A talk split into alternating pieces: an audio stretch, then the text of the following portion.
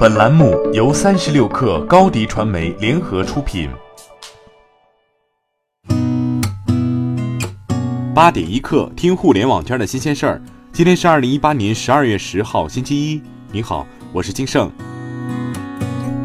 一再推迟 IPO 后，临近上市的腾讯音乐又遇到了新的麻烦。多家美国媒体报道称，一名中国投资人指控腾讯音乐联席总裁，称这位联席总裁通过欺诈和威胁，迫使自己出售了一家公司的股份，而这家公司最终成为腾讯音乐的一部分。腾讯音乐方面回复说，腾讯音乐目前并没有收到任何涉案的相关法律文件，暂时对此不予置评。微信方面透露，即将公布一系列促进自然增长的更新。在具体的策略方面，微信将给小程序质量分级，推出质量分，并让用户参与到评级中。质量分高的小程序，未来可能会获得审核上的倾斜、更高比例的广告分成以及其他扶持。微信方面还表示，接下来会发布一个行业助手，让开发者知道自己开发的小程序有哪些能力，可以解决哪些问题，给用户带来什么帮助等。二零一八年以来，至少有九家公司因合同纠纷将 ofo 告上法庭，涉及物流运输、房屋租赁、广告费用、拖欠货款等多种事由。部分案件已达成和解，还有多起仍在审理之中。此外，ofo 还涉及多起劳动合同纠纷。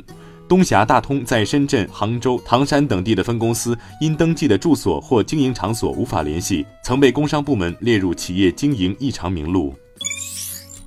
近日，哈罗单车起诉 LG 电池位于南京的生产企业乐金化学一案，上海市第一中级人民法院已经正式受理。十月二十五号，哈罗单车执行总裁李开竹发朋友圈，直指 LG 电池质量差，影响到了哈罗单车的运营。今年五月开始，哈罗单车发现平台上有一些单车失联，后来排查原因，认为是电池故障。哈罗技术专家随机拆开两千辆失联单车的智能锁，发现全都出现了电池故障，而电芯都是乐金化学生产的。除了乐金化学，哈罗单车连同八家加工 LG 化学电芯的代工厂一并送上了法庭。目前，本案正在审理之中。小鹏汽车近日宣布，将于十二月十二号举办小鹏 G3 上市发布会。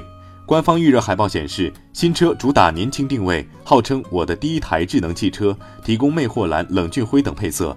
车身规格方面，小鹏汽车 G3 长宽高分别为四点四五米、一点八二米和一点六零米，轴距为二点六一米，属于紧凑级 SUV 水平。工信部信息显示，该车采用三元锂电池，综合续航为三百五十一公里或三百六十五公里。有消息人士透露，今日头条即将上线一款年度级别全新社交产品，产品名为飞聊，而这款产品不会内建在今日头条 App 内，将独立推出。此外，消息人士还透露，微信前几号员工已被今日头条挖角。福布斯杂志日前公布了2018年度 YouTube 收入最高的明星榜单，统计结果显示，七岁网红瑞安以年收入两千两百万美元位居榜单第一位。据 BBC 报道，瑞安的 YouTube 频道名为“瑞安玩具评论”。自他的父母在2015年3月建立了频道以来，他已拥有近260亿的观众，一千七百三十万追随者，影片最高浏览人次超过16亿。八点一刻，今日言论，在浙商总会年会上，马云发表演讲说：“中国还有三次巨大的机会。第一，我相信未来十年、二十年，中国将进一步市场化，这是不可改变的。第二，中国最大的机会是内需，是消费市场。三亿中等收入要变成中产阶级，中国内在潜力巨大无比。第三，供给侧改革，经济全面数据化，所有的企业必须上云，必须用数据发展，这才是供给侧改革必须跨过去。”好，今天咱们就先聊到这儿。我是金盛，八点一刻，咱们明天见。